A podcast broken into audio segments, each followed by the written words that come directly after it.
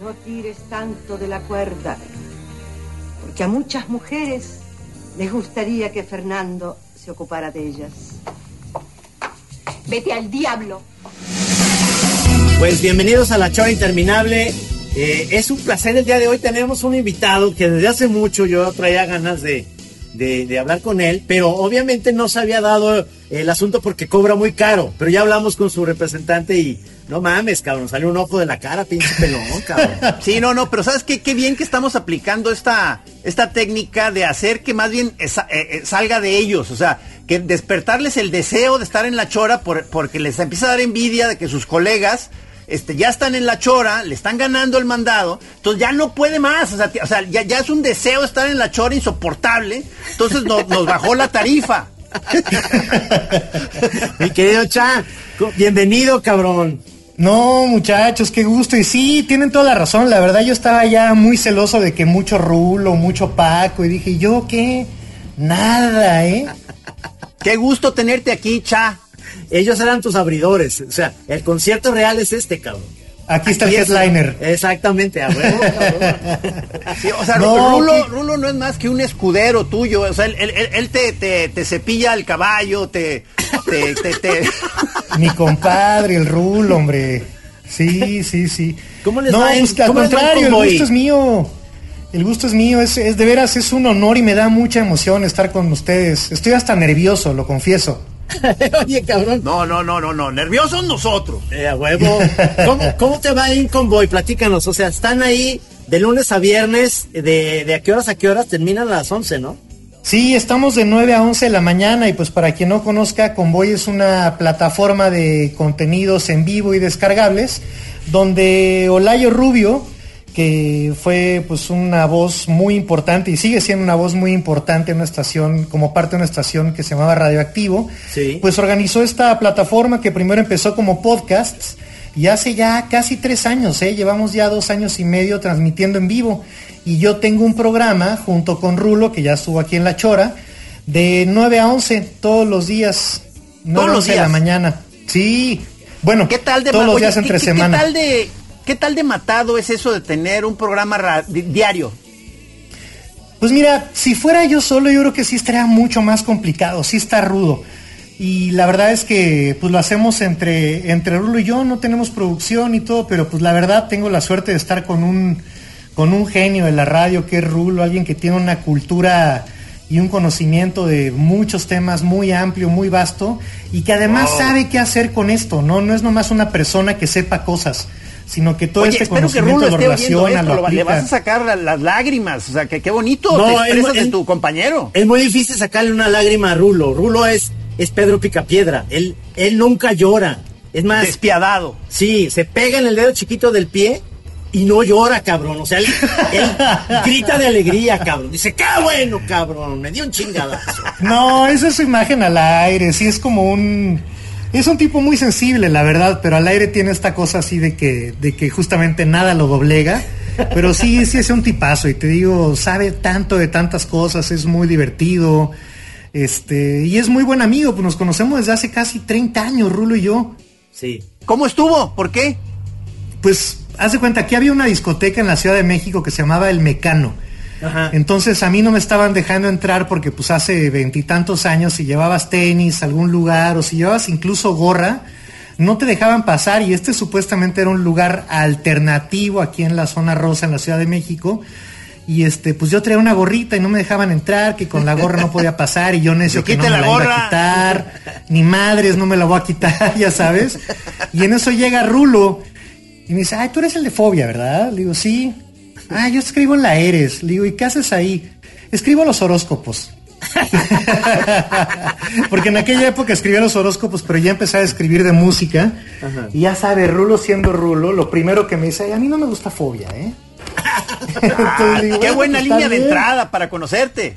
Se vale, se vale. Y pues de ahí como que estuvimos un rato en la puerta en lo que nos dejaban entrar.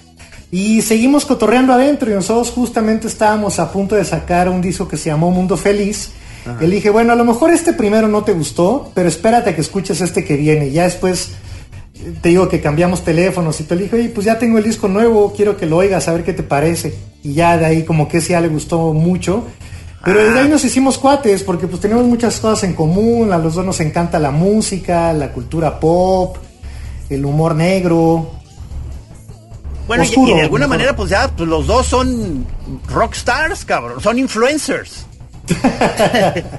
Oye, Cha, pero también platícanos un poco de que eres este como diseñador gráfico, cabrón. Tienes muchas cosas muy chingonas, ¿no? O sea, esa otra parte. eh, y, y además coleccionas cosas. ¿No tenías como un lugar donde coleccionabas chingaderas o cosas así? Platícanos. Muñecas sí. inflables, ¿no? Alguna que otra, sí, sí, sí. Este, pues sí, lo que pasa es que mis papás, eh, los dos trabajaban todo el día, los dos eran dentistas. Ah, como mi Entonces, papá. pues, ¿A poco? Sí, sí, sí, sí. ¿De veras? Sí, mi, mi jefe, aquí en Guadalajara había dos laboratorios dentales, era el de, el de Acosta y el de Camacho. El de Camacho es mi papá. Y entonces, mi hermano es dentista y, y mi jefe siempre quiso que yo fuera dentista, cabrón. No sé si Ah, a ti pues tus igual. jefes te, di- te dijeron que, que te dedicaras a ese pedo, cabrón. Sí, claro, claro. Pues hace cuenta, trabajaban Sí. todo el día Sí. y este, pues yo tenía que buscar en qué entretenerme. Entonces, pues ya llegó un momento en que no había televisión y que ya la programación de Canal 5, el, el Ya te la 8, sabías. imagínate, todavía estaba el Canal 8. Ya te la sabías, entonces pues como que empezabas a buscarle por otro lado y pues justamente en la esquina de la casa, así a 20 metros, había un puestecito de revistas. Y pues ahí me fui a comprar cómics y entonces le empecé a entrar al Spirit, a los superhéroes. Exacto. Ajá, a la pequeña Lulú, Periquita, todo eso. Y empecé yo a hacer mis cómics también. Me ¿Sigues coleccionando cómics? Ya no, ya no. Fíjate que lo dejé hace como unos cinco años más o menos. Ya los leo en línea. Ya no tengo porque también es mucha responsabilidad. eh. Por eso ¿Cómo, no tengo cómo? hijos, ¿Por qué? porque tengo ¿Por que cuidar cómics. Ah, Cuidarlos. cuidar cómics. Sí, sí, Pues, sí. por ejemplo, eh, por ejemplo, esa colección que tenías, este, ¿dónde está? ¿Hay manera de hacernos de esa colección? Sí, ahí la tengo, ahí la tengo, pero pues fíjate, ahorita por ejemplo que ha estado lloviendo tanto, pues tienes que estar cuidando la humedad y todo. Claro. No les quiero poner bolsa de plástico a todos, pues por esta cuestión también de que pues el plástico lo tengo medio vetado ahorita y sí son muchos, tengo un chorro, pues imagínate, desde hace pues 40, 45 años que llevaba coleccionando cómics, tengo cajas y cajas y No cajas de digas. cómics. O sea, pero, pero, o sea, tienes, digamos, el formato revista y además supongo que también tienes novelas gráficas, ¿no? O sí, sea, sí, libros. Sí, sí, claro. Claro, Ah, ahorita he entrado más a la novela gráfica porque ya no tengo el cómic individual.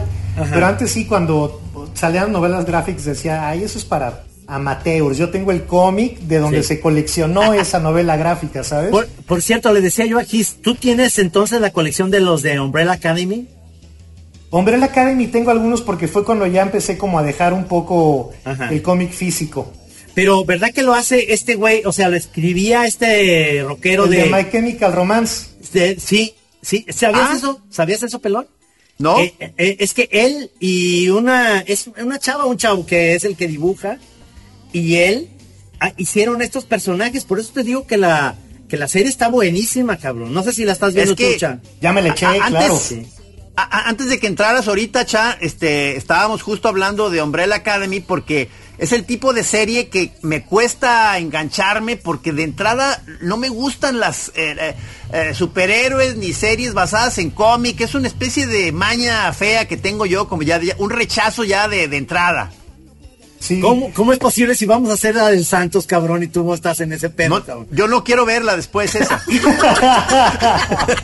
No, pero es cierto, porque pues sí, de repente ves las películas de, de Marvel, así las grandes películas de Marvel, y sí entiendo lo que, lo que dices, pero esta lo que está padre es que es como otro tipo de héroe, ¿no? Como decíamos, esta le hizo este, se llama Richard Way, Sí. el cuate de My Chemical Romance, y como que la está llevando por otro lado, como de héroes que no son el clásico héroe. Hay otra también que está ahorita en HBO que se llama Doom Patrol, Sí. que era otro grupo de superhéroes de los 60 que lo retomaron en los, en los 90 y lo hicieron muy raros, muy, muy raros. Y la adaptación de la serie está, está muy, muy buena. Sí. Si no te gustan los superhéroes, si no quieres ver a Iron Man y todas estas, No, no, no. A la, a la Umbrella Academy o a Doom Patrol. Estoy seguro que, que te van a gustar. Bueno, voy a verlas, pues les voy a dar otra, otra, me voy a dar que- otra chance, pero, pero no quiero problemas, o sea, neta que, me- o sea, no me gusta que me decepcionen. Es que, Cha, ¿sabes qué pasó? Le estaba platicando, y yo creo que te acuerdas de eh, ese episodio, porque en Umbrella Academy hay un personaje, uno de los superhéroes, que es el que ve a los muertos, que es sensacional ese cabrón, se me hace chingón el actor y el personaje y todo. Entonces a, a este cabrón le acaba de picar un alacrán que se trajo de la sierra, cabrón. No. O sea, una pinche descarga que sentí, metí, metí mi mano a mi mochila para buscar algo ayer y sentí que me das cuenta que hubiera entrado y había un alfiler apuntando para arriba. Dije, ay cabrón, o sea, pero dije, no, como que un alfiler, o sea, esto está doliendo a madres, que y me asomo Ajá. y una lacrana ahí en mi mochila, cabrón, o sea. No manches. Y, y es- Hospital. sí. Y entonces le empecé a contar la, la fábula del, del sapo y el alacrán que Ajá. sale en The Crying Game, ¿no? Pues este, y luego me estaba diciendo Gis que Malkovich también lo hace en, en la de Relaciones Peligrosas.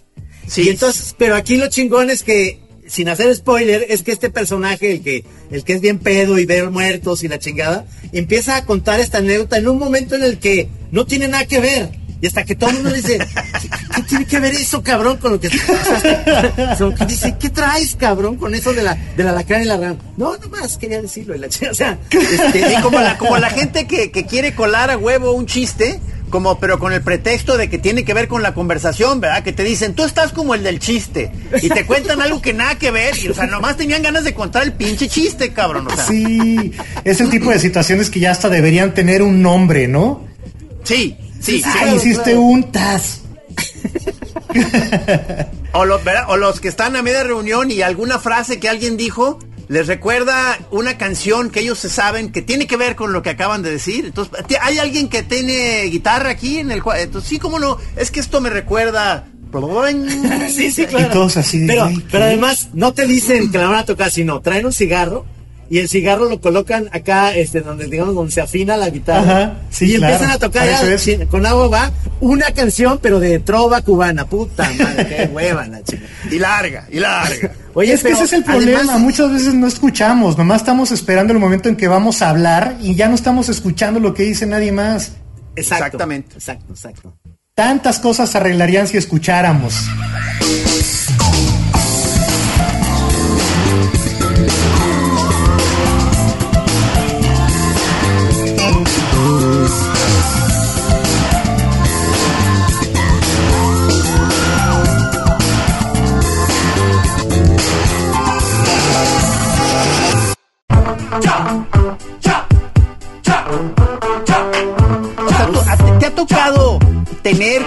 Sacar la guitarra en una reunión, cha, y, de- y de que interpretar una de fobia? Sí, pero ¿sabes qué pasa? Que nunca me clavé en la lira, me quedé en el bajo. Ya, si apenas puno con cuatro cuerdas, ya imagínate seis, ya está cañón. Y la, Pero y la he agarrado, la no, no, no, la neta, la guitarra no me llama la atención nada. Me llama más la atención, por ejemplo, la batería. Ah, Aunque Es que mi van- papá van- me decía, van- tenía que, me decía mi papá cuando yo empezaba a tocar, que le dije, ay, pa, quiero una batería. Me decía, no, algo con que te puedas acompañar en las fiestas, para que te ligues chavas. Cómprate una guitarra. Y ahí tenemos una Claro. guitarra en la casa y me la empecé a tocar y no, no me gustó. Luego tomé clases y luego descubrí el bajo y me encantó y ya me clavé en el bajo. Y los dos instrumentos que más o menos sé tocar son el bajo y la batería. Guitarra no, Oye, fíjate. O sea, pero ok. to- a, a la hora que estás comentando esta cosa de que no te llama para nada la, la- la guitarra, sentí como hasta una especie de, de rechazo a los guitarristas. ¿eh? O sea, hay este tipo de rivalidad. ¿Tú odias a los guitarristas? No, no, no. No, al contrario, porque por lo mismo de que no. Neta no me llama la atención. O sea, empiezo a tocar la guitarra y, y me da flojera y volto a ver al bajo. Digo, ah, no, ya, mejor me voy al bajo. O sea, como que sí me gusta mucho mi instrumento y la guitarra no me llama la atención, así como no me llama la atención los teclados tampoco. Y fíjate que es un gran error porque pues ahí estás aprendiendo los acordes y viendo un chorro de cosas, pero a mí de veras me gusta mucho, mucho tocar el bajo. Pero lo que está padre y es algo que he hecho en toda mi vida y en todas las cosas que he hecho hasta ahorita, siempre trabajar en equipo. Para mí eso es bien importante. sí. Es de chido, hecho, ¿verdad? yo cuando hacía cómics y, y luego empecé a leer al Santos, me recordaba mucho lo que hacíamos un amigo y yo, que yo empezaba la historia Y mi amigo me decía, ah, está cagadísimo, está poca madre, pues date. Y él la llevaba por otro lado completamente y luego me la volvía a pasar y luego yo la hacía ahí. Tenemos ya hasta estilos parecidos para dibujar y de contar las historias. Para mí es un poco lo Ah. mismo con la música y la radio y el diseño y todo eso. O sea, como que vas armándolo entre varios. No, no es de, ah, yo escribo y tú dibujas, sino que los dos dibujamos, escribimos. Yo toco el bajo y tú tocas la guitarra. y para mí así es, ¿eh? Para mí así Bien, es. maestro, ya me cayó bien el chat, Trino. Hasta ahorita. Aunque sea bajista, yo odio a los bajistas. Por. No, Somos los más alivianados de la banda, acéptalo. Bueno, ahí te va. gente, o sea, el bajista se me hace muy buena vibra porque es que o sea, son, son muy sencillos. Ellos de entrada no, no son los más lucidores. No es el que quiera andar allí en la orilla del escenario echándose un requinto acá. No, no, no. El bajista está, es un señor modesto que está ahí atrás so- y todo se sostiene en él, ¿sí o no? Sí, Oye, entre el bajo y la batería, Y la batería. Oye, cha, pero sabes que así conocí yo a Gis. Él tocaba la batería y yo, yo tocaba el bajo. Y ¿A yo poco? era, yo era el abridor del grupo que tocaba él. Él era, o sea, un rockstar, se llamaba Plasmodia. hombre. Su que Plasmodia, no. Plasmodia era el, el- el grupo que todo el mundo quería oír en Guadalajara. Y nosotros que venían, ellos eran del American School, nosotros de los jesuitas del Instituto de Ciencias, tocábamos rolas más chidas porque tocábamos a los Ramones, a- o sea, aprendíamos a una punk y luego entraban estos de hueva porque eran era Pink Floyd, cabrón. Entonces estás al pinche pelón con Time este haciendo todo el rollo. Era muy buen bataco, eh, aunque él diga que no, pero era bueno. No, no, no, no, no, o sea, no, o sea, en esos momentos, a la hora que nos daban este oportunidad de tocar en algún lado, sí, pues como dice Trino, o sea, sentíamos que ya estábamos triunfando en el rock, pero luego ya al, al ratito nos dimos cuenta de que no, de, de que ni siquiera, o sea, no éramos rockers, o sea, ya que empezamos a ver a los grupos de adeveras, dijimos, ah, no, no, no, qué bueno que, qué bueno que renuncié, cabrón. ¿Quién sabe qué hubiera pasado, eh? ¿Quién sabe qué hubiera pasado? Pero fíjate, lo chistoso, ahí tenemos mucho que ver esta onda que tú dices, toca la bataca y, y- el bajo, y este cabrón somos como el ritmo de, de la banda. Es decir, cuando una banda suena bien, el bajo no se nota, pero es porque está sonando chingón el bajo, ¿me entiendes? O sea, es, es casi, casi el que está llevando todo el desmadre, y la bataca, por supuesto. Entonces, de alguna manera yo, yo siento que eso nos unió a este cabrón y a mí. Y ahorita que lo platicas de que tenías este cuate con el que dibujabas, es que ese, ese es lo que yo creo, que a veces uno lleva el bajo y la batería, es el ritmo en la- hasta en la misma onda de hacer monos, cabrón. Te vas por un lado y te vas por otro, pero siempre estás llevando el mismo ritmo.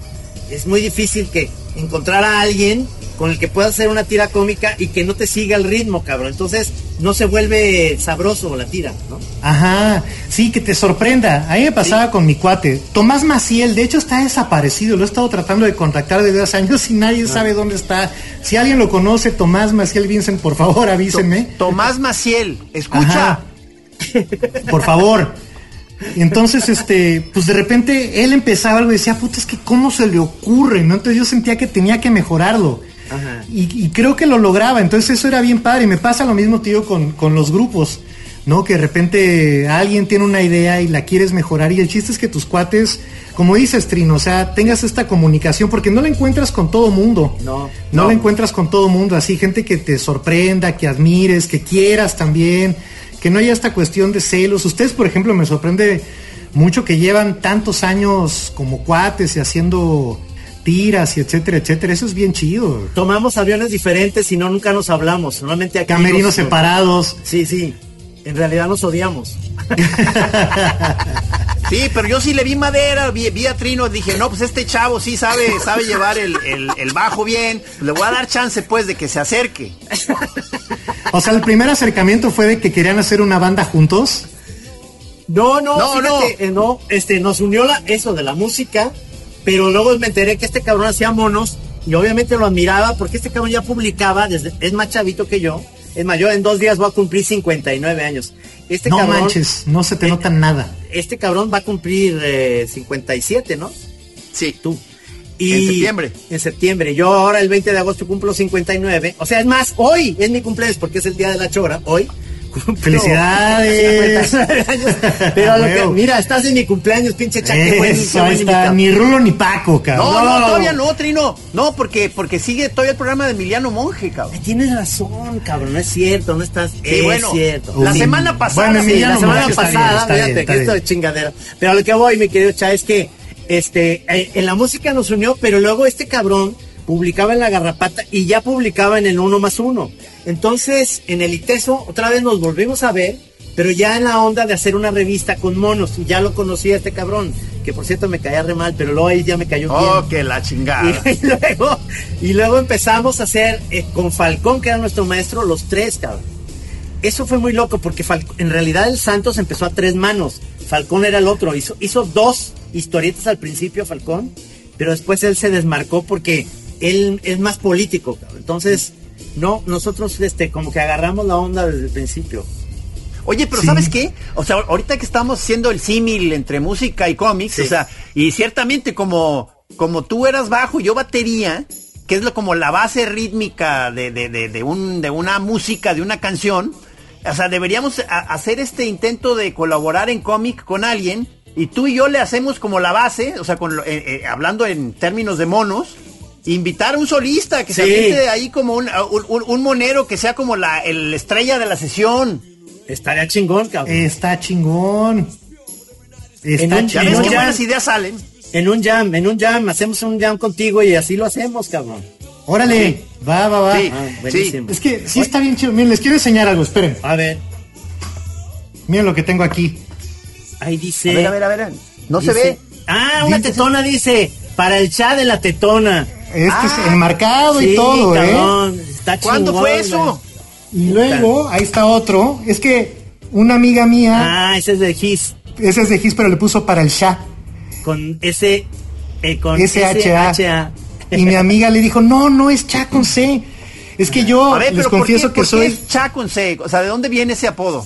Ah, esto viene de las canciones de los 80 Ajá. que usaban el cha como una cosa percutiva. ¿Se acuerdan las canciones de Police que eran taran tan taran tan cha? Taran, Sí, tan? sí, o, o sí. la de Falco, perdón que estaba echando una de Falco, taran tan taran tan cha, y que todo el tiempo era cha. Ajá. Con este amigo Tomás, con Marcelo Lara, con Iván Morales, que teníamos una banda, entramos una vez a un concurso y le pusimos cha porque dibujamos a estos monos por todos lados que supuestamente eran los que hacían los coros en estas canciones. Claro. Y eran unos monos así con unos ojotes y jorobas y todo. Sí. Sí, sí. Nada más se hacían eso, nada más sabían decir cha, pero lo hacían muy bien. Entonces estaban todos en los discos de Police y estaban en todos los discos de moda en aquella época. Y luego cuando entré a Fobia, porque yo iba con Leonardo en la misma escuela, Ajá. invita a él a Paco a verme tocar porque andaban buscando bajista. Sí. Y no se acordaba Leo cómo me llamaba yo, pero era el del grupo Cha y le dijo, ah, mira, él es, él es Cha. Ajá. Y de ahí se me quedó. Qué chingón, cabrón. Sí. Y fue, o sea, y los, y los, eh, se, se quedaron así de primera vista contentos con tu estilo, o sea, que dijeron, este era el que estábamos buscando, ¿así fue? Sí, sí, porque Leo ya le había contado a, Paco de mí. Leo es más chico que yo y hacía- hacíamos un festival musical cada año ahí en la escuela, en la escuela moderna americana, acá en México. Y este, le dijo, ah, este güey está poca madre, está muy cagado, no toca tan mal. Y ese día que tocamos, además estábamos payaseando mucho y acabamos tocaban tirados en el escenario tocando. Y acaba el concierto y me dice Paco, ven, ven, ven, ven, ven, préstame tu bajo. Y me quita el bajo y lo usa como así, como si fuera una espada del, rey Arturo. Y me dice, eres oficialmente el bajista de Fobia.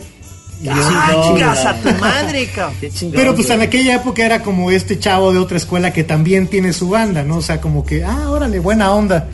Y mira, años después aquí seguimos. ¡Qué maravilla, cabrón! Sí. ¿Cómo, es, ¿Cómo es que luego te, te enrolas? Es decir, que pasa mucho, nos pasó con Falcón que los proyectos, por ejemplo, Gis, Gis y Trino eran el Santos y luego con Falcón hacíamos la croqueta. Es decir, y tú tienes a Moderato como otra, otra versión de algo que es diferente a Fobia. ¿Por qué, ¿Por qué surgió ahí o cómo estuvo eso? Pues lo que pasa es que con lo mismo de... Es que es chistoso porque luego como que se me ocurren cosas y alguna vez lo platicaba con Sergio Arau también y como que él me iluminó, Ajá. ¿no? Me dijo, no, Micha, pues es que mira, yo de repente tenía ganas de hacer monos y me enseñé a dibujar para hacer monos. Sí. Tenía ideas como de canciones y medio me enseñé a tocar la guitarra para hacer estas canciones. este, tenía esta idea para una película y me enseñé a hacer películas, ¿no? Entonces, chido.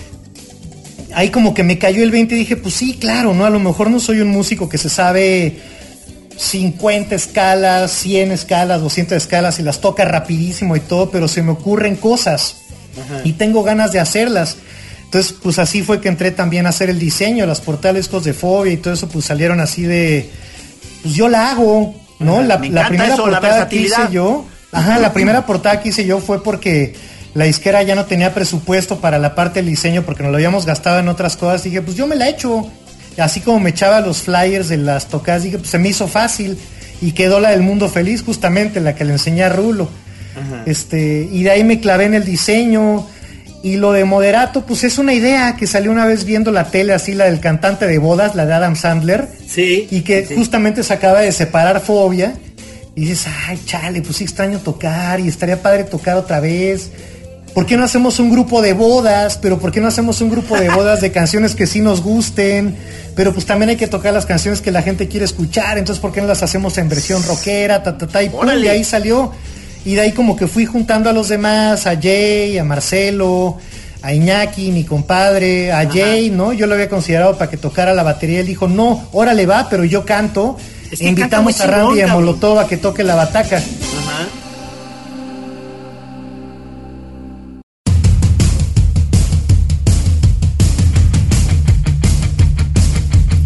Y así fue, y, de repente pues también lo que pasa es que hay cosas que no puedes hacer en, en fobia, o sea, Moderato pues es muy distinto a Fobia, es un grupo de desmadre, de humor, de sátira, de, homenaje también, de pitorreo, que pues nada de eso venía al caso en Fobia y de repente también me pasó con lo que ahora se conoce como Gran Sur.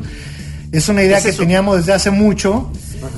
Y hasta que no conocimos a Sofi, que es la chica que canta, que es un ángel además, que canta ahí en Gran Sur, pues no fue que se pudo armar esto que también es muy diferente a Fobia y es muy diferente a Moderato. Entonces, pues son como ideas de cosas que quiero hacer y pues que voy armándome eh, grupos con gente como platicamos hace rato, que quieres mucho, que admiras mucho y que tienes esta química también, ¿no? Porque pues puede que los quieras y todo eso, pero si no hay química, pues no se arma.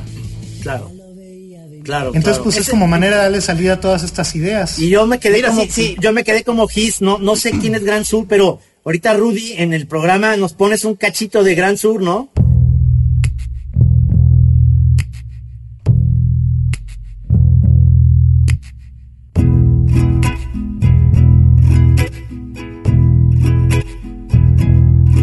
Yo sé que tú y tu Dios no me soportan pero a ti mi Dios ya te olvidó.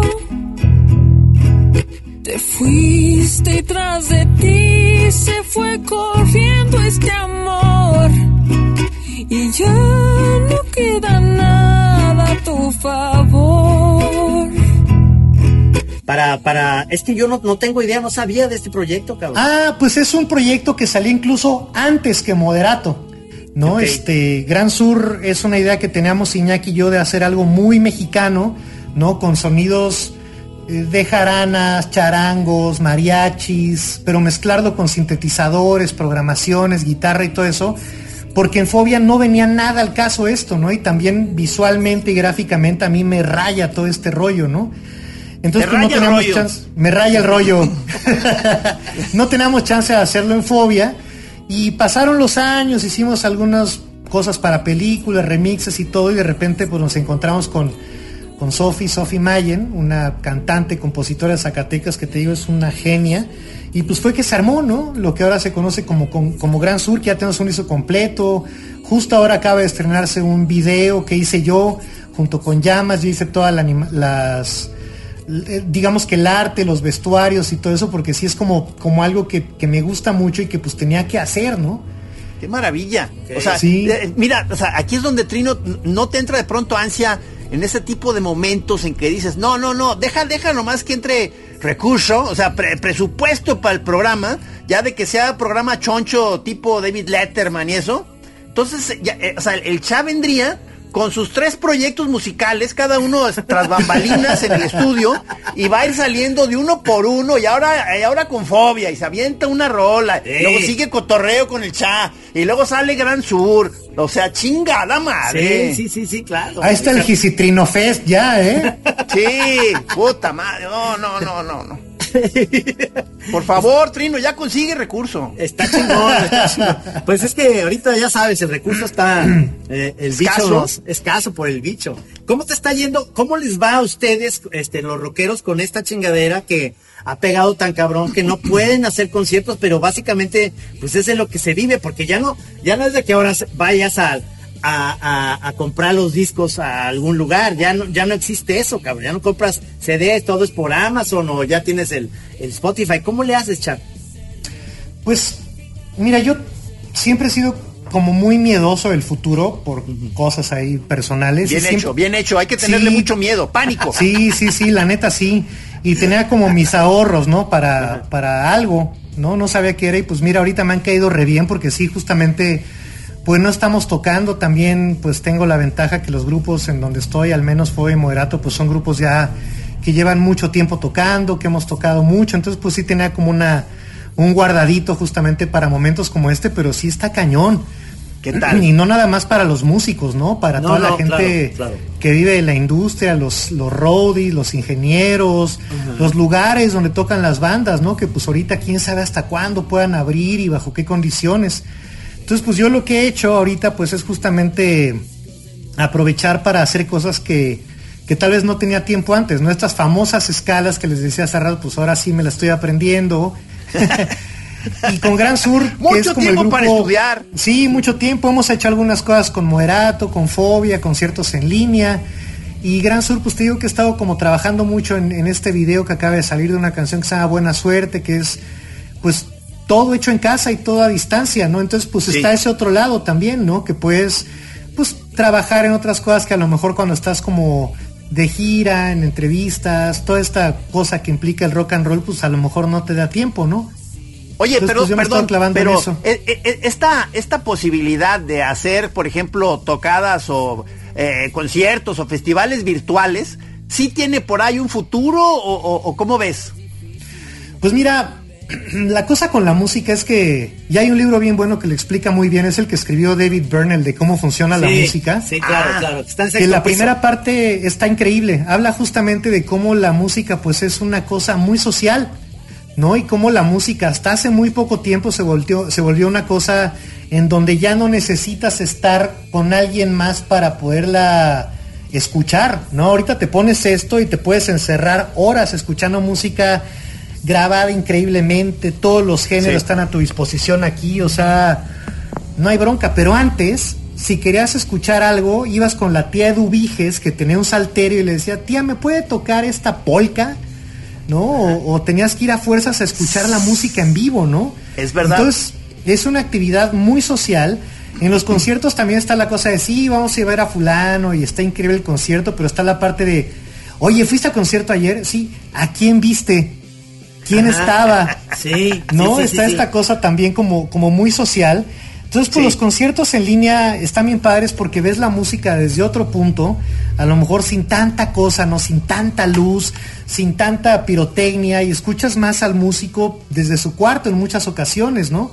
Eso tiene, de, Sí. tiene un lado muy chido. Sí, tiene un lado bien padre. Pero pues sí, claro que se extraña esta cuestión de, de que sale a tocar el grupo, el grito y todos cantando y... O sea, pues ¿Te, sí, te, pero- te- te gustaba, o sea, o te gusta esa adrenalina del, del, del escenario? Sí, claro. No, Uno de los momentos claro. más emocionantes en la vida de un músico es cuando estás atrás esperando salir y apagan la luz y grita la gente y sales a tocar, ¿sabes? Y Sí, esa no, adrenalina no, de puta y que empieza el aplauso todo. y es cuando dices, soy un dios, soy un dios. Pues de que, de que es algo que hiciste con tus cuates, ¿no? Yo lo veo mucho así, ¿no? Que fue una cosa de que pues nos juntamos ahí, como le decían, en ese festival de música, y empezamos a hacer rolas. Y fue, fue algo que fuiste armando y que fue como conectando con la gente, ¿no? Y que la gente. Sí, qué chido. Pues las rolas de tu banda significan algo para ellos, han sido Claro. importantes en momentos de su vida. Entonces eso, eso es bien chido, ¿no? Claro. Es que, y eso lo platicábamos el otro día también con, con Paco, es que acabas un concierto, imagino que te pasa lo mismo, acabas un concierto y no te puedes ir a gentear así como, bueno, ya me voy a dormir, estoy cansado. Es tanta la energía de la banda que acabas despierto en donde estés, me puedes irte a un after party o te puedes ir a tu casa, pero ya no te puedes dormir porque estás como con la adrenalina todavía muy alta, cabrón, no puedes bajar ese pedo, ¿no? Sí, sí, sí, sí, sí. Sí, se complica. Y más si te equivocas. Así que dices, chale, se me fue la onda". Pero la gente no se da cuenta, cabrón, ¿sabes? Luego Es el bajo. Nomás se dan cuenta Oye, tus pero, compañeros de grupo. pero eh, eh, no sucede eso de que, por ejemplo, te, eh, tuviste un error muy evidente, eh, quizá la gente no se dio cuenta, pero tus compañeros músicos sí, y luego ya que se van al after party, que no te la acabas de la carrilla, Sí, claro, todo el tiempo. Claro, sí, sí, sí. La no, y a mí me pasa mucho pendejo. porque de repente estoy pensando en 20 cosas, así estoy tocando y de repente digo, ay, a lo mejor para el diseño del nuevo disco estaría chido tal cosa madre, ser el primer verso, el segundo o ya estamos en el coro. ¡Y, Puta, qué me angustia! da la onda.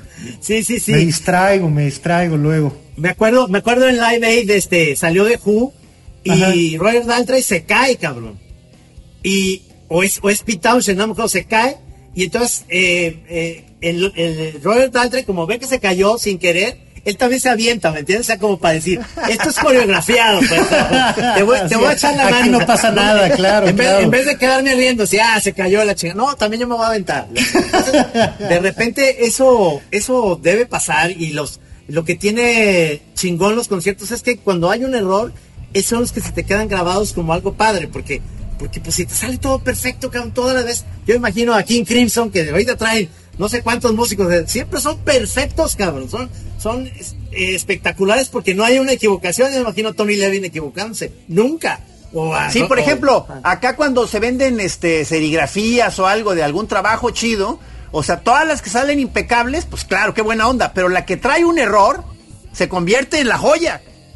Sí, la que está un poquito fuera de registro, ¿no? Sí, sí. Exactamente. Sí, pues sí pasa, pero fíjate, dicen por ejemplo que muchas veces no importa tanto la nota en la que te equivocaste, sino con la que sigues. Porque te puedes equivocar y dices, madre, ya la cagué, pero ¿qué tal si me conecto con esta y ya hasta puede ser una equivocación que dices, no, órale, genio, ¿no? Salió una nueva rola, cabrón. Ajá, es- eso es- no fue una equivocación, es fusión. Es un poco de Bien, jazz. bien, bien. A huevo. Sí, sí, y sí pasa mucho que te equivocas y pues sí, no te acabas la carrilla y todo. A mí me ha tocado ver, por ejemplo, equivocarse a gente que no te lo hubieras imaginado jamás. A McCartney, una vez que vino aquí a tocar al DF, que andaban Sí. fuera de práctica, algo así, se equivocan y nomás se voltean a ver y se, y se mueren de la risa. Radiohead también me pasó y la reacción fue diferente. Ahí Tom York voltea a ver, creo que a... Ay, no me acuerdo si fue Johnny Greenwood o quién, así con una cara de... Puta, y el otro se ve que así nomás se volteó así de chinga, chale. Ah, me va a mal, tocar o sea, ahí sí fue el después". mal plan. Sí, depende de la banda, ¿no? Claro, claro. Y el otro estaba leyendo una cosa que decía Brian Eno también, que pues es parte de la música, ¿no? Que ahorita que la grabas en cinta, pues ya hay, hay una mini equivocación aquí, agarra este cachito de acá que está perfecto y ponlo acá y ya suena súper bien. Y que se ha perdido como esta parte humana de la música, que esos atrasos, esos adelantos, esos, esos golpes mal dados, pues es lo que hacen que suene humano, ¿no? Por No, bueno, el, el- el mismo Brian Eno tiene esa en su oráculo, ¿te acuerdas el de las Ajá. estrategias oblicuas? Una Sí. que ya lo hemos mencionado aquí en La Chora, que es una de tantas, como este tarot para desbloqueo creativo, y hay una Sí. baraja que se llama Honra a tu error como una intención oculta. Ándale. No, de veras, Trino. Qué y lo dice San. Brian Eno. Sí, bueno. Me platicaba Julio Patán que cuando Brian Eno vino a México a dar un, una plática, se retrasaron con porque no estaba bien el audio. Y, y este cabrón, pues inglés y la chingada, que salió, ya estaba en la fila pues de la gente, salió a, a cada uno darle con la mano, o sea, decirle, perdón, va a empezar en 20 minutos más a decir perdón, perdón, perdón a todos, cabrón. Un caballero, Por- señor. Sí, un sí, caballero. sí. A decir, discúlpenos, pero pues hay un error técnico y en vez de encabronarse con los técnicos, así, estilo Luis Miguel, de que no me estoy oyendo y se emputa y la chingada. No, el güey, el güey como que dice, sí va, a- sí va a empezar, pero de entrada una disculpa. Chingón, güey. Cha, o sea, así hazle, cha. O sea, cuando tengas ahí un error, en ese momento te bajas de la escena Y con los de la primera todos. fila te empiezas a disculpar, cabrón, o sea, mínimo. A los que están enfrente del ampli de abajo, ¿no? Que son los que sí lo oyeron. Perdón, perdón, muchachos, me distraje, perdón, pero, pero fue una muy buena idea, ¿eh? Van a ver.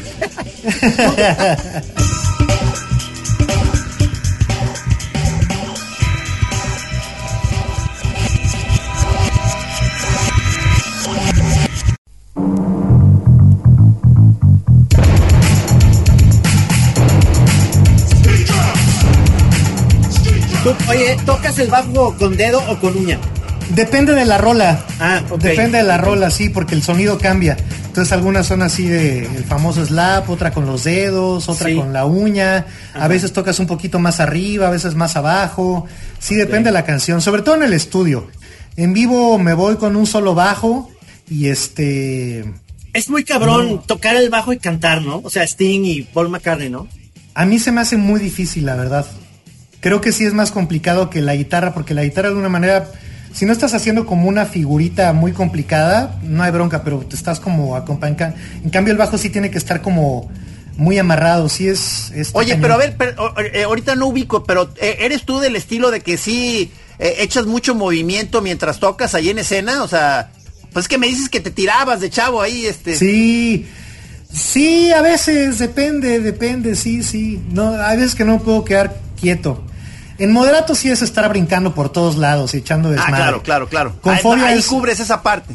Ajá, con fobia y con gran sur es más complicado lo que estoy tocando, entonces sí tengo que estar como más este más clavado y más más atento. Ya, Sí, ya, porque, ya, ya, porque ya, La, ya. la fama de los bajistas en general eh, es este Bill Wyman de los Rolling Stones. son- Son como tipos muy concentrados en no están no están al frente nunca, están nada más cumpliendo su rollo, ¿no? Tony Levin con Peter Gabriel, pues digo, ah, tiene una cosa espectacular primero su, su su estética física es como un extraterrestre. Sí. Además se pone como unas batacas en los Las dedos. uñas cabrón. estas, Ah, sí, claro. cierto. Sí, sí. Digo, Para tocar el perdón, stick. eh, eh, pregunta obligada, ¿cuáles son tus héroes bajistas? Sí, a eso iba yo. Ah, pues mira, cuando yo empezaba a tocar, eh, me gustaba mucho unas bandas, me gustaba mucho YouTube, el YouTube temprano me gustaba mucho, Queen me gusta mucho, Fleetwood Mac me gusta Ah, mucho. o sea, McBee y Deacon, claro. En, Sí, en sí, sí. Este. La orquesta Luz Eléctrica también me rayaba. Digamos que cuando estaba empezando a tocar eso me gustaba mucho. Y luego ya le empecé a entrar a otra onda que iba más como por. Este. Prefab Sprout, Ajá. China Crisis. Lo primero de Everything But the Girl. Y luego cuando empecé a ir a ver bandas aquí en México que empezaban las tocadas, que iba a ver a las insólitas, ¿no? Que eran los, Ah, los sí, Caifanes. Los Sí. caifanes. lo que hacía Saúl en el bajo me rayaba, ¿no? Porque eran como cosas muy melódicas, bien padres. Y eran de las primeras veces que lo escuchaba en vivo, además. Botellita también, Claro, al Vega Gil, que descanse, cabrón. a Vega Gil, que, Sí, que sí. además del show que daban en vivo, tocaban bien padre. No eran a lo mejor los, los King Crimson, pero tenían toda la onda del mundo. Y eso a mí muchas veces vale más.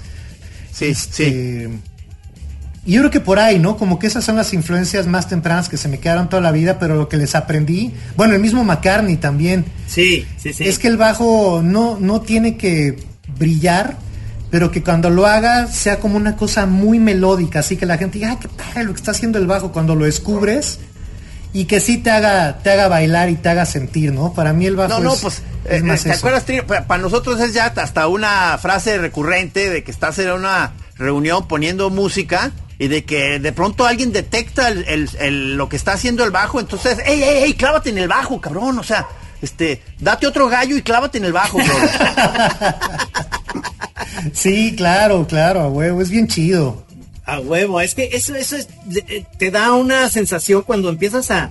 Yo soy muy clavado de sí oír eh, ciertas cosas que yo les yo discutía mucho de que Police me gustaba mucho porque obviamente Sting toca el bajo y la chingada y la bataca Stuart Copeland se me hace muy buena, pero yo decía que el sonido de Police realmente lo hacía Andy Summers, porque esos flanges que usaba en la guitarra le daba todo un nuevo un nuevo estilo a, a una onda que era punk reggae, pues, pero pero era era Andy Summers. Yo digo, si le quitas a ese elemento y luego en, en el bajo, si le quitas a, a, a Peter Gabriel eh, todo lo que sea Tony Levin, incluso que hizo cosas con Paul Simon, Este, ¿no? Es, es que Tony Levin casi, casi era la parte de Steve Gadd, de repente en Steely Dan, era casi su bataca de, de, de Steve Gadd, lo que le daba ese pinche rollo Sí. muy chingón, ¿no? Sí, sí. Sí, totalmente. Pues sí, es que yo creo que es todo, ¿no? O sea, yo por ejemplo, me imagino que hubiera pasado si hubieran tocado juntos Lennon y Richards, ¿no? O Jagger y McCartney. O sea, Ándale. a fin de cuentas sí, sí creo que es esta cuestión de, de que te encuentras con personas que tienes que hacer estas cosas, lo que hablábamos hace rato de, de- de la química, ¿no? Que ya está chotadísima la palabra, pero pues yo creo que sí, sí existe. No, Sí, yo señor. siento que si se hubieran juntado estas dos duplas, a lo mejor no hubiera pasado nada. No habría Beatles ni Rolling Stones y yo creo que no había, no habría habido nada. ¿No? Y así lo mismo con, con todos estos músicos que acaban de mencionar, pues el chiste es este que se juntaron. Pero nunca, tuviste tu, digamos, tu etapa en la que te clavaste en el jazz con estos famosos que tienen esos tololoches enormes. Este, ¿no te diste tu paseo por allá? ¿Sabes qué me pasa? Cuando empezaba a darle y que escuchaba, por ejemplo, a Jaco Pastorius, me encontré una vez un, un VHS, ¿no? De una clínica debajo de Jaco Pastorius. Dije, puta, huevo, ¿no? Y lo empecé a ver y empecé a tratar de tocarle. Era así, eh, voy a tocar como Jaco Pastorius. nunca pude, nunca pude, nunca pude. Y lo mismo me pasaba con cabrón. Rush también. No, o sea, que dices, ah, voy a tocar como Geddy Lee. o sea, saqué nomás la de Tom Sawyer y ya, párale de contar. eh. Pero pues creo que, creo que a fin de cuentas, pues es la historia que vas agarrando como, como músico y como creador, ¿no? Pues vas encontrando tu voz, vas encontrando tu manera de hacer las cosas, vas encontrando con quién hacerlas, ¿no? Los- Claro. Lo mismo me pasaba con los cómics, así yo leía a Will Eisner y el Spirit, ¿no? Y quería hacer un cómic así, eh, dibujar como él y pues nada, tampoco, ¿no? Entonces, No, pues como que ya cabrón, más bien sí. vas encontrando tu, tu rollo en la vida. Va- O sea, pues, y, y como dices, y luego vas ampliando tu registro y hasta luego te sales de lo que tú pensabas que iba a ser nada más tu rollo y no nada más haces música, sino te metes al diseño y luego ya empezaste ahorita a, a ser locutor también. O sea, este, ¿qué, qué, qué más, qué más talentos tienes? Oye, Pues es que ahí fue, es que todo ha sido con cuates. La locución también fue con cuates. O sea, yo escuchaba radioactivo cuando estaba. la- Bueno, siempre me gustó mucho radio. De hecho, me encontré el otro día un cassette de mi hermana y yo haciendo un programa de radio cuando teníamos cinco años, así de. No mames. Ajá. Y luego, eh, eh, mi yo de cuando tenía 15 años se encontró ese cassette y seguí. Ajá. O sea, dije, ah, lo voy a seguir. Y, y a mis 15 años decía, hola, ¿qué tal? Están escuchando Radio Javier. Esto es de Queen. Y le ponía la rola de Queen y luego decía, esto fue Queen. y siempre me gustó Ah, mucho. ya venía desde allá. Ajá. Y, y yo entré a Radioactivo la primera vez que truena Fobia. Ajá. Porque eran mis cuates, nos veíamos mucho en un antro que había aquí en la Ciudad de México que se llamaba el Bulldog. Ajá. Y les decía, ay, un día invítenme a cotorrear, ¿no? Y me empezaron a invitar a un programa que tenían los sábados Ricardo Zamora y Edgar David Aguilera. Ahí estaba ya Rulo, ¿no? Y llegó un momento en que este se, se liberó un lugar y ellos dijeron, ah, pues hay que probar al Chano. Y me hicieron un casting y no pasé. Órale. Porque pues querían que fuera locutor y la voz y presentara y todo, y pues no me daba, y además yo estaba bien nervioso. Y de repente el boy estaba con el director de la estación, con José Álvarez, y me dice, oye, Cha, cuéntanos este tal anécdota que me contaste el otro día. Le digo, ah, sí estuvo cagadísimo, porque da, da, da, y me solté platicando. Y ahí fue cuando me dijeron, ah, claro, es que no es locutor, está bueno como para echar desmadre con las demás. Y ahí entré ya al programa en la mañana en Radioactivo. Ajá. Y desde entonces, hasta que acabó la estación y ahora que regresa pues mis cuates de radioactivo en convoy, la mayoría de ellos, pues ahí estamos, ¿no? Es algo que me gusta mucho también y está padre porque pues hablas de música con gente con la que tienes mucho que ver. Le tengo mucho cariño porque radioactivo pues me salvó de ese truene de fobia, ¿no? Que sí el golpe emocional ¿Cuántas, veces ha cañón. tronado Fobia? ¿Cuántas veces? Sí, oye, ¿cuántas veces o qué? Hasta ahorita van dos. Esa primera vez, luego una segunda vez y ahorita ahorita estamos bien, fíjate. Sí nos Ahorita llevamos. estamos bien en lo son que de cabe. son de esos, son de esos matrimonios que eh, de conveniencia, ¿no? De que, pues, digo, ya todo el mundo se conoce muy bien y sabes que para ese punto no vas, pero me imagino que ahí hay, pues son muchos años, cabrón. Y tú ves Sí. todos los, todos los grupos tienen su pedo, cabrón. Todos. Todos, todos. No hay uno que no. No hay uno que no. Sí, sí, Incluso sí. los que siguen, o sea, la, gente que sigue unida, o sea, y, o sea, de cuenta, como Trino y yo, es ya muy sospechoso. O sea, la- lo- lo- los matrimonios que llevan muchos años ya son unos pinches eh, animales este, enfermos, cabrón. O sea, que dices, o sea, la- lo, lo- lo normal es irse cada quien por su lado. Si siguen juntos es porque hay una enfermedad ahí, cabrón, muy seria. Sí, sí, sí, sí, sí. No, sí, pues pues es que está es- cañón. Es, es eso, saber convivir a la distancia, tener cada quien su proyecto y eso está es muy sano, cabrón, porque digo, tú ves a, a- a- yo creo que Bono odia a Diez y Diez odia, o sea, todos se han de odiar, pero eso pasaba en Fleetwood Mac, o sea, Buckingham y Nix pues no se podían ver, pero pues viajaban en aviones diferentes y ¿no? O sea, también ahí le No, metes hasta la fecha, ya ves que lo corrieron otra Lo vez corrieron, a Lindsey lo corrieron, Buckingham claro. porque Stevie Oye, ya pero no, uno- no ¿qué- ¿cómo quería. verías un episodio de la...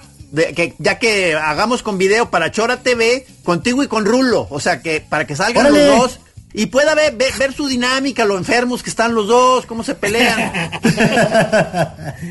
Sí, claro, yo feliz, yo feliz, yo feliz, claro. Perfecto. Pues ya se nos, se nos fue el tiempo de la chora interminable. Ay. Muchas gracias, Chan. Se nos fue, pero en chinga, cabrón.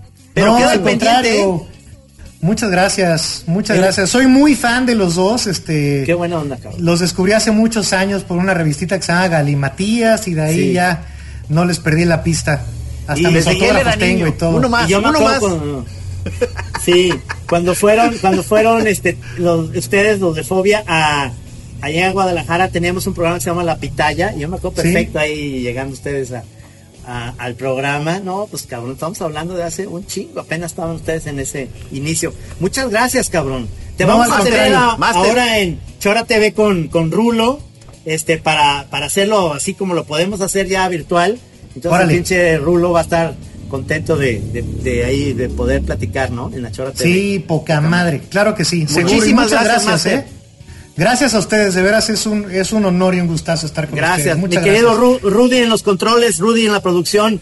Gracias por, por todo. Este, ahí estamos. Gracias, Rudy. Eh, Nos vemos el próximo jueves, este, aquí en la Chora Interminable. eh, un millonón, mi querido pelón. Y, y por último, un saludo al alacrán que me picó. Chingas a tu puta madre, hijo de la verga, cabrón. O sea, me- ve cómo me dejó el dedo, güey. No mames. Nos vemos. Adiós, amigos. Gracias. Le voy a pagar aquí.